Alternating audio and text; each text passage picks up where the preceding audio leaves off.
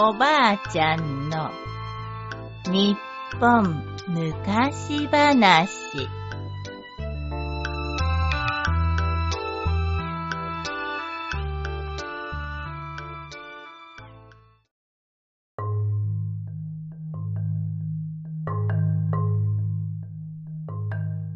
草場の影。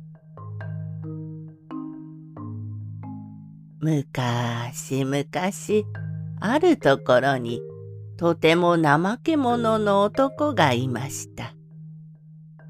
男は近所の大旦那の家で働いていましたが少しでも金が入るとすぐ遊んでしまうのでいつもお金がありません。ですからすぐに大旦那のところへ行っては旦那様、必ずお返ししますから、お金を貸してください。と、お金を借りてくるのです。ですが、借りたお金はまだ一度も返したことはありません。さて、もうすぐお正月だというのに、男の家には食べるお米がなくなってしまいました。困ったな。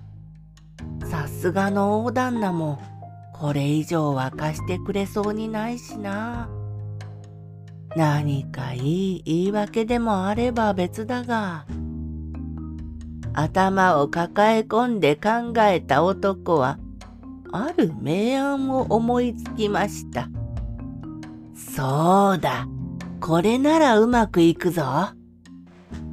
そしてその明暗をおかみさんに話すと、早速おかみさんを大旦那の家に行かせました。おかみさんは大旦那の家にやってくると、いかにも悲しそうな顔で大旦那に言いました。大旦那様、実は昨日、うちの主人が死にました。家には今日食べるお米もありません。どうかお米を一票貸してください。それを聞いた大旦那はびっくりです。なんと、あれほど元気だったのに、人間の運命とはわからぬものだな。よしよし、何も心配はいらないよ。お前の家には貸しがいっぱいあるけれど、米の一票ぐらい。いや、そこに米が三票あるから、全部持っていくがよい。大旦那はおかみさんに同情して三票のお米のほかに大金まで貸してくれました。さて3秒のお米と大金を手に入れた男は大喜びでしばらくは何不自由なく暮らしていました。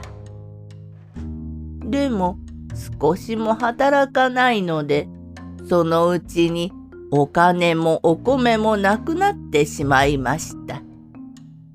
そこでまた働きに行こうと大旦那の家の前まで行ったのですが待てよ。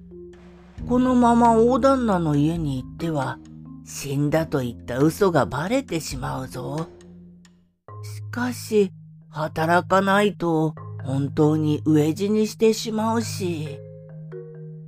男がどうしようかと大旦那の家の前でうろうろしていると、大旦那が突然家から出てきました。しまった見つかったか？男は大慌てで近くの草むらの中へ隠れました。しかし、男の姿をはっきりと見た大旦那は、ため息をつきながら隠れている男に言いました。おいおい、よりにもよって死んだなんて嘘をつくにも程があるぞ。さあ、出てこい。男が出てこないので大旦那は草むらのそばにやってきました。すると男は大旦那に手を合わせて言いました。いえ、嘘なんかついていません。こうして草場の陰から拝んでおります。ちなみに草葉の陰からというのは亡くなった人のことを言う時に使う言葉です。おしまい。